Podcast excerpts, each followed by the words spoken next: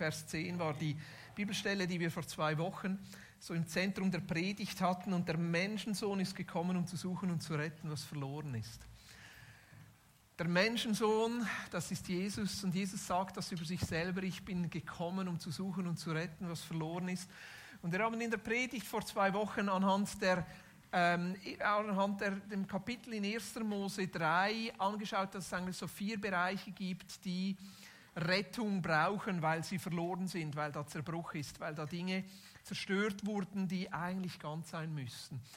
Ähm, zerstört ist vor allem unsere Fähigkeit, in gesunde und gute Beziehung zu treten. Das, das erste Element ist unsere Beziehung zu Gott, die gestört ist. Dann die Beziehung zu uns selber die Beziehung zu anderen Menschen und die Beziehung zur Schöpfung. Das sind die vier Elemente, die wir angeschaut haben letztes Mal, wo wir merken, dass wir da in einer Welt leben, die immer wieder unter diesem Zustand der Zerstörung eigentlich lebt und dass es schwierig ist, gesunde Beziehungen zu haben, dass es schwierig ist, mit Gott in Kontakt zu treten, dass es herausfordernd ist, irgendwie in einer guten Beziehung zur Natur zu leben. Ich meine, was wir sehen in Pakistan ist eigentlich die Folge von unserem Lebensstil. Und leider trifft es immer die Menschen, die sonst schon irgendwie am, auf der Schattenseite des Lebens leben.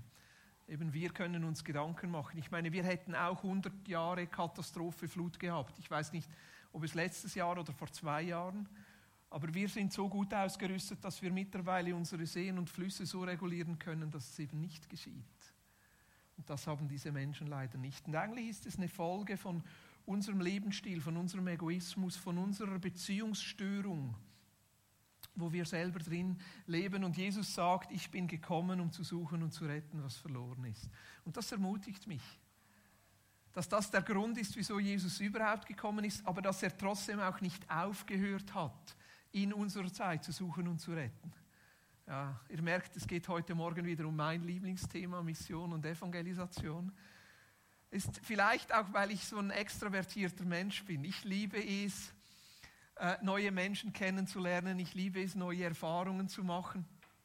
Ich liebe es, irgendwie Grenzen zu überschreiten. Ich liebe es, neue Kulturen kennenzulernen. Ja, ich liebe Abenteuer. Und deshalb gefällt mir auch so ein Vers so gut, zu kommen, zu, zu gehen, zu retten, zu verändern. Aber ich weiß, dass es nicht für alle Menschen so ist. Ich habe auch schon mal Menschen kennengelernt, die sind anders die sind vielleicht eher introvertiert. War für mich dann wirklich ein Schock. Also wenn ich an eine Party gehe, dann spreche ich sicher mit dem, den ich noch nicht kenne. Weil die anderen sind ja nicht interessant, die kenne ich ja schon. Aber die Leute, die, die, die, die irgendwie, die ich nicht kenne, also wenn da 99 Leute sind und ist sicher einer dabei, so der Hundertste, den kenne ich nicht und den will ich dann kennenlernen. Aber ich habe herausgefunden, dass es Leute gibt, die sind nicht so. Das hat mich total erstaunt. Die sprechen lieber mit den Leuten, die sie schon kennen. Ich habe auch herausgefunden, dass es Leute gibt, die gehen fast jedes Jahr an den gleichen Ort in die Ferien. Ich habe auch herausgefunden, dass es Leute gibt, die sind gerne einfach zu Hause. Verstehe ich nicht. Aber ist völlig okay. Und vor allem, wenn, wenn du dich jetzt angesprochen fühlst und denkst, nein, eigentlich, Boris, du kannst mir gestohlen bleiben mit diesem Thema, ich verstehe es. Ich verstehe es, weil es hat manchmal auch so mit der Frage zu tun, eben wie wie extrovertiert, introvertiert bin ich, wie, wie leicht fällt es mir auch, auf Menschen zuzugehen, wie leicht fällt es mir auch, in einer Welt zu leben, die vielleicht anders ist als ich. Und trotzdem merke ich, dass wir als Christen immer wieder herausgefordert sind, uns in ein gesundes Weltverhältnis zu setzen heute Morgen. Wenn wir solche Dinge hören mit Pakistan, fragen wir uns, was hat das mit mir jetzt konkret zu tun? Was könnte ich machen? Und wenn wir darüber sprechen, dass Jesus gekommen ist, um zu suchen und zu retten, was verloren ist, dann ist die Frage für uns alle, was, was bedeutet es jetzt konkret? Und trotzdem, und das ist das, das Setting, wo wir drin sind, wir leben in einer Welt, die säkular ist, wo man grundsätzlich über zwei Dinge nicht spricht. Man spricht nicht über Geld, weil Geld hat man. Da spricht man nicht darüber. Und man spricht nicht über Gott. Wäre schön, wenn man da auch sagen könnte, den hat man. Aber oft ist es ja nicht so. Aber es sind so die zwei Dinge, über die man nicht spricht. Man spricht nicht über Geld und man spricht nicht über Gott. In unserer Zeit.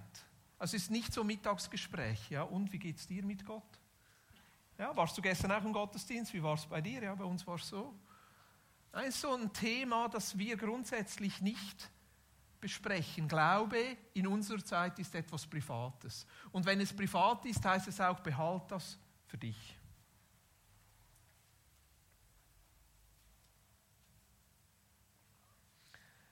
Ja, wie ist da Gott? Ich glaube, Gott ist extrovertiert. Ja, vielleicht projiziere ich jetzt etwas in ihn hinein.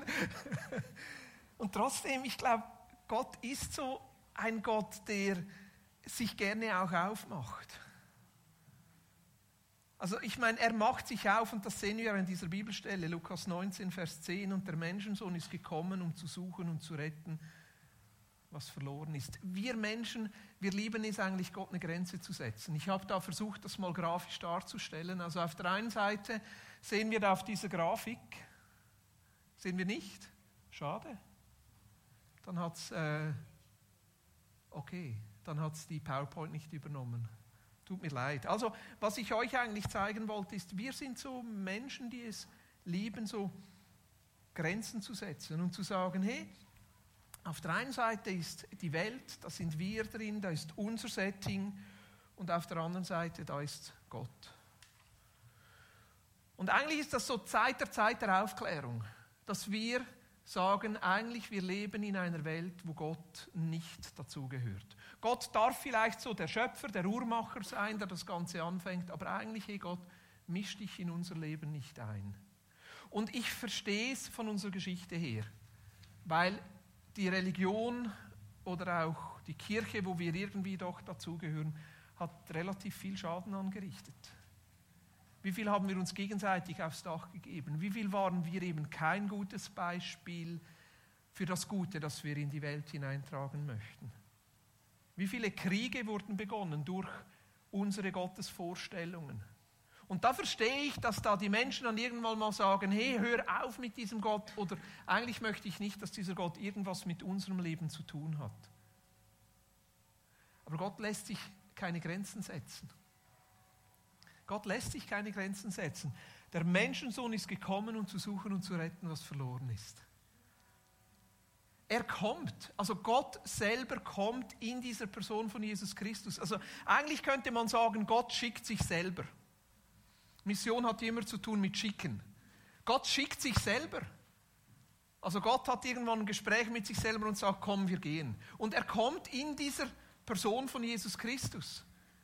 Er lebt, er stirbt, er wird von den Toten auferweckt, er geht zurück und dann sendet er seinen Geist. Also der Vater und der Sohn senden miteinander den Geist.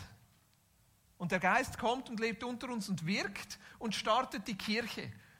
Und dann haben wir den Vater, den Sohn und den Heiligen Geist, der uns in diese Welt hineinschickt. Uns in diese Welt hineinschickt. Also in der Theologie hat man dem einen Begriff gegeben und man sagt dem Missio Dei. In der Vorstellung, dass eigentlich Mission immer Gottes Werk ist und nicht unser Werk. Und ein Missionstheologe hat mal gesagt, es ist nicht die Kirche, die eine Mission hat, sondern es ist die Mission, die eine Kirche hat. Ein bisschen komplizierter Satz. Es ist nicht die Kirche, die eine Mission hat, sondern eigentlich ist es die Mission, die eine Kirche hat. Also Gott ist der, der kommt. Gott ist der, der wirkt. Gott ist der, der Heilung bringen will. Und wir sind eigentlich nur das Instrument, die Ausführenden, die da irgendwie mitmachen. Also wo ist der Ort, wo Gott wirkt? Wo ist der Ort, wo Gott Dinge tut? Oder wir könnten sagen, wo ist Gottes Baustelle? Also sein Homeoffice können wir uns ja irgendwie noch vorstellen. Aber wo ist er, wenn er auf Montage geht? Wo ist Gott, wenn er wirkt hier? Diese Welt. Johannes 3, Vers 16 und 17, dort heißt es, so sehr hat Gott diese Welt geliebt. Also für Gott ist diese Welt hier, wo wir drin leben, nicht irgendwie so ein Ort, nein, da will ich nicht sein, sondern im Gegenteil. Eigentlich ist diese zerbrochene Welt der Ort, wo Gott wirken will. Diese Welt hier Unsere Nachbarschaft, manchmal kann ich mir das gar nicht vorstellen, aber eigentlich ist es der Ort, wo Gott sich involvieren möchte, trotz all des Zerbruchs, trotz all den Überschwemmungen, trotz all den Dingen, die herausfordernd sind. Diese Welt ist der Ort, wo Gott Dinge tun will. Und ich hoffe, dass er wenig Homeoffice macht. Manchmal sieht es bei uns ein bisschen so aus, als ob Gott relativ wenig am Wirken ist.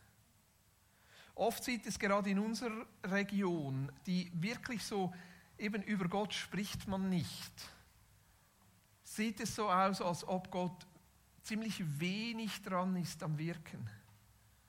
Vielleicht in deinem eigenen Leben oder in deiner Familie oder in deinem Umfeld. Und wir schauen dann an Orte hin, wo wir denken, da ist Gott mehr dran. Und vielleicht könnte es so sein.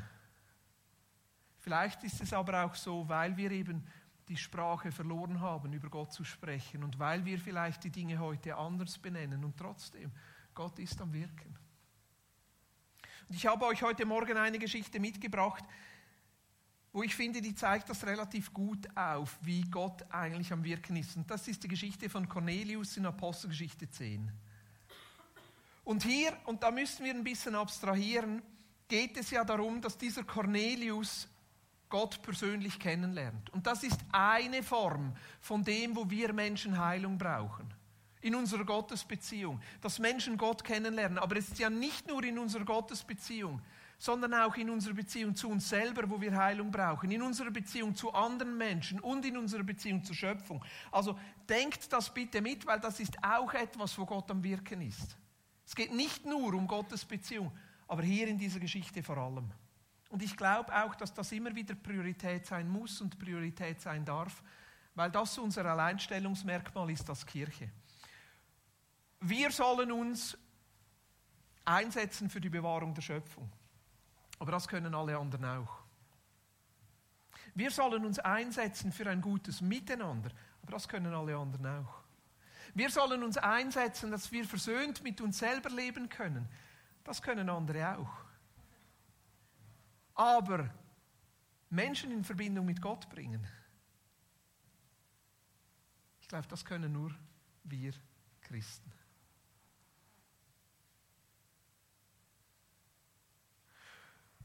Jetzt, wie geht die Geschichte mit Cornelius? Cornelius war ein römischer Hauptmann. Es heißt von ihm, er war so ein Centurio, ein Befehlshaber der italienischen Einheit. Also die Römer hatten zu dieser Zeit, als sie das Land beherrscht hatten, auch so Söldner. Die haben versucht, aus allen Nationen, die sie beherrscht haben, so ein paar Leute mit hineinzunehmen und zu wissen, dass da Cornelius so eine italienische Einheit quasi präsidiert hat, heißt, das war wirklich ein Spezieller. Also der ist wirklich rausgestanden. Der hatte wie so eine, also das war vielleicht nicht ganz die Präsidentengarde, aber das war wirklich so ein richtig wichtiger Römer. Ja. Annegret, mach das ruhig weg, das stört jetzt, da sind wir schon lange weg, vorbei. Genau. Sollte da irgend so eine Cornelius-Folie mal kommen. Noch eins zurück? Nein, noch weiter. Ja, lass mal das. Das ist gut. Also Cornelius, der war so ein richtig wichtiger Mann und in Caesarea, Caesarea, das war also wie eine der Boomstädte zu dieser Zeit. Also Caesarea, das wurde neu erschaffen, also vermutlich war Jesus selber da, jeweils als Zimmermann auf dieser Baustelle. Ähm, das, das war auch eine Stadt, die zur Ehre des Kaisers gebaut wurde. Caesar, deshalb Caesarea. Äh, und er war da quasi der Befehlshaber. Und das Interessante war von Cornelius heißt es, es war ein gottesfürchtiger Mensch und seine Gottesfurcht hat sich ausgedrückt, dass er gebetet hat und wahrscheinlich hat er so die jüdischen Gebetszeiten übernommen und er hat Almosen gegeben. Also er hat die Synagoge und die Armen in seiner Stadt unterstützt. Also ziemlich cool. Aber war ein Römer. War sogar ein römischer Militärhauptmann. Also so richtig, richtig ein wichtiger in Caesarea. Und jetzt heißt es in Apostelgeschichte 10, dass während er am Beten war, er eine Vision hatte. Also der hatte eine Vision. Und zwar, dass ein Engel zu ihm kommt. Also das finde ich jetzt wirklich speziell. Ich hatte noch keine Engelsvision. Also ich habe schon ein paar Dinge erlebt, aber so was Cooles habe ich jetzt noch nie erlebt. Aber das ist einer, der ist nicht Jude, der ist gottesfürchtig und da kommt ein Engel zu ihm und der Engel sagt ihm, hey Cornelius, Gott hat deine Gebete erhört und gesehen, dass du Almosen gibst. Das finde ich ermutigend für alle von euch, die heute Morgen was gespendet haben. Gott sieht das.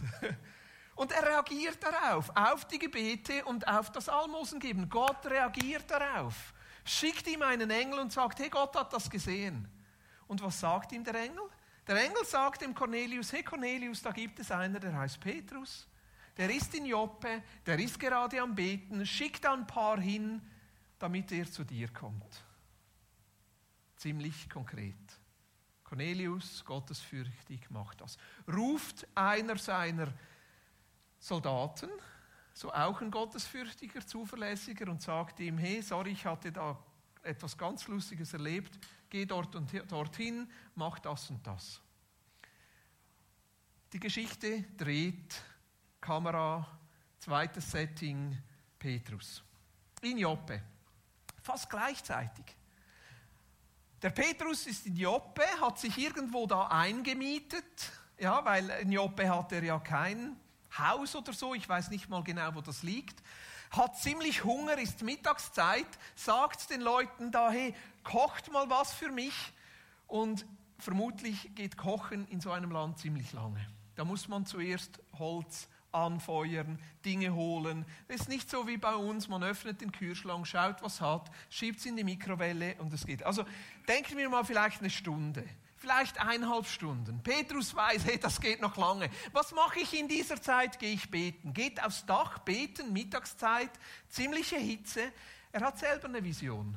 Während er betet, sieht er, wie sich der Himmel öffnet. Da kommt ein Leintuch runter an vier Ecken und in diesem Tuch drin sind unreine Tiere. Und das kommt jetzt aus dem Alten Testament, weil im Alten Testament ist klar definiert, was du essen darfst und was du nicht essen darfst. Also irgendwie hat Gott so seinen Hunger genutzt, Vision, und da kommen Dinge runter, die er nicht essen darf. Und er hört eine Stimme, die sagt, schlachte und iss. Petrus als guter Jude sagt, no way, mache ich sicher nicht. Tuch geht wieder hoch, Tuch kommt wieder runter, schlachte und isst. Tuch geht wieder hoch, Tuch kommt wieder runter, schlachte und isst. Dreimal. Und jedes Mal hört er eine Stimme, eine Gottesstimme, die ihm sagt, was ich als rein erkläre, erklär du nicht als unrein. Und als die Vision fertig ist, klopft es an der Türe. Die Soldaten von Caesarea kommen und sagen, hey, wohnt hier ein Petrus? Hä? Wieso wisst ihr das? Petrus kommt runter. Und es fängt langsam an, für ihn Sinn zu machen. Sie übernachten noch einmal, weil anscheinend die Reise von Joppe nach Caesarea geht ungefähr einen Tag. Am nächsten Tag brechen sie auf, kommen am übernächsten Tag an. Und was ist da? Cornelius hat alle zusammengerufen. Die ganze Verwandtschaft, alle seine Freunde, alle waren in diesem Haus beisammen. Auf Grundlage eines Traums. Auf Grundlage eines Traums. Und Petrus kommt mit hinein, Cornelius kommt ihm entgegen, er versucht noch irgendwie noch eine religiöse Show zu machen und Petrus sagt, hey, alles gut, ich bin auch nur ein Mensch. Und sie erzählen einander die Geschichten. Cornelius erzählt ihm vom Traum und plötzlich merkt Petrus, hier ist Gott am Wirken. Hier ist was Spezielles. Und er predigt ihnen das Evangelium. Er erzählt ihnen, hey, hört mal, der eigentliche König dieser Welt ist nicht Cäsar, sondern Jesus. Das ist seine Botschaft.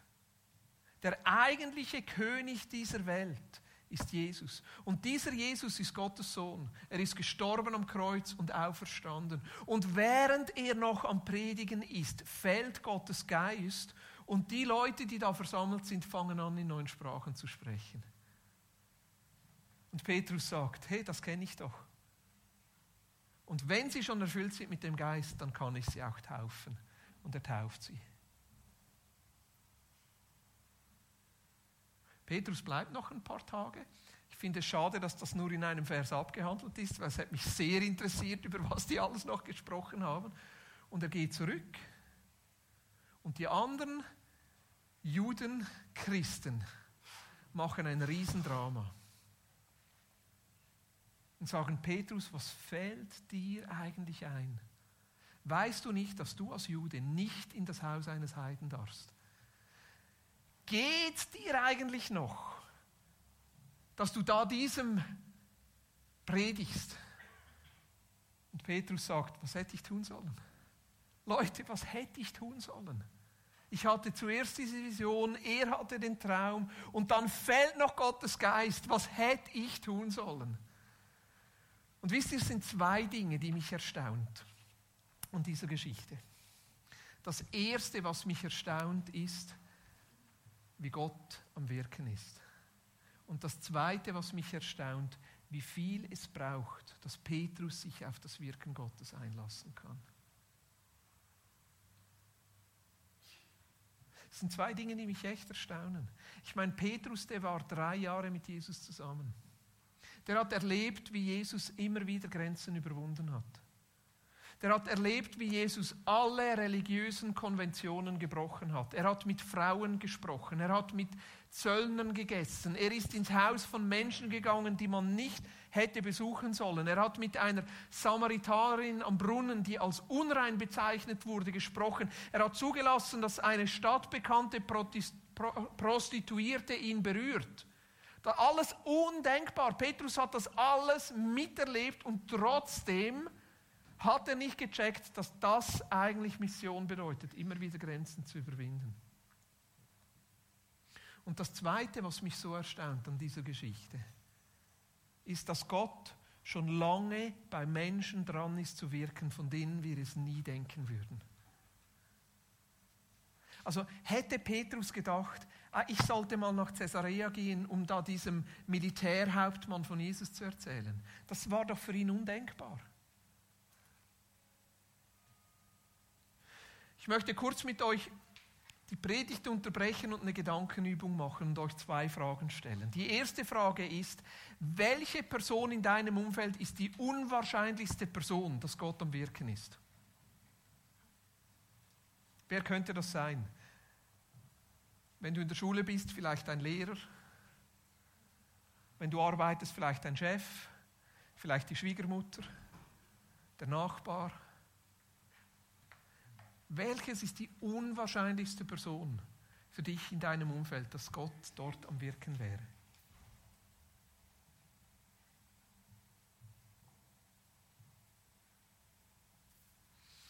Ich möchte nicht behaupten, dass Gott dort auch dran ist. Das wissen wir nicht. Aber es könnte ja sein. Es könnte ja sein. Und die zweite Frage, wo ich kurz Pause machen möchte zum Überlegen, wo denkst du, dass Gott im Moment dran ist in deinem Umfeld am Wirken? Wir könnten natürlich sagen, gut, das ist die Apostelgeschichte. Das ist eine spezielle Situation. Erste Kirche, dort hat Gott noch gewirkt, heute wirkt er nicht mehr. Das glaube ich nicht. Ich glaube nicht, dass Gott aufgehört hat zu wirken. Ich glaube nicht, dass Gott sich verändert. Ich glaube nicht, dass sich Gott plötzlich aus der Welt zurückgezogen hat, gesagt hat, oh, die Schweiz, die will mich nicht mehr, die braucht mich nicht mehr, jetzt gehe ich woanders hin. Nein. Ich glaube, dass Gott genauso aktiv ist hier aber es ist unsere Herausforderung, immer wieder herauszufinden, wo ist dieser Gott dran? Wo wirkt er? Wo ist er dran? Bei welchen Menschen? Lasst uns kurz wirklich eine Pause einlegen und überlegen, wo in deinem Umfeld vermutest du, dass Gott im Moment am Wirken ist? Wo ist er dran zu suchen und zu retten, was verloren ist? Wo ist er dran, sich Menschen vorzustellen, dass sie ihn kennenlernen? Wo ist er dran bei Menschen, dass sie Heilung erfahren in der Beziehung zu sich selber? Wo ist Gott dran, um Heilung zu bringen zwischen Menschen? Wo ist Gott dran, um unsere Beziehung zur Schöpfung wiederherzustellen? Wo vermutest du es? Lass uns kurz einen Moment nehmen, eins, zwei Minuten, wo wir das für uns selber überlegen und dann möchte ich euch einladen, kurz an den Tischen darüber auszutauschen. Gabriel, magst du im Hintergrund ein bisschen spielen? Dann ist es nicht so äh, einfach schon nur, weil ich dein Klavierspiel so super finde. Danke. Okay. Zuerst jeder für sich. Wo vermutest du, dass Jesus in deinem Umfeld im Moment am Wirken ist?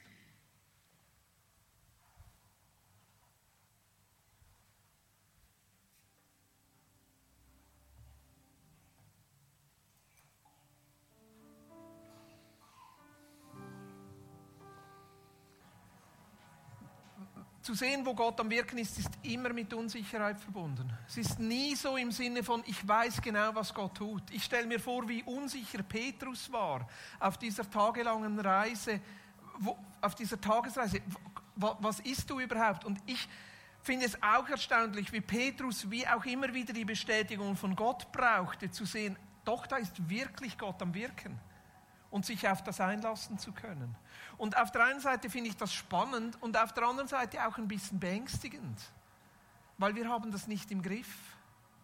Und doch irgendwie zu sehen, hey, und das finde ich ermutigend für alle, die vielleicht jetzt nicht so extravertiert sind, weil Gott extravertiert ist und er die Dinge startet, müssen wir oft gar nicht die sein, die jetzt Dinge vorwärts treiben und Dinge tun, sondern eigentlich sind wir nur eingeladen, dort mitzumachen, wo wir sehen, dass Jesus am Wirken ist.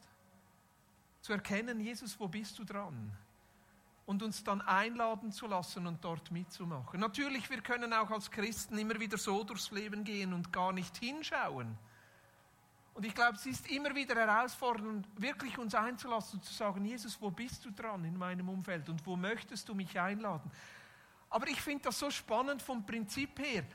Ich meine, der Engel, der zu Cornelius kam, der hätte ja alles fertig machen können. Der hätte ihm doch schon alles erklären können. Der hätte ihn ja auch noch taufen können.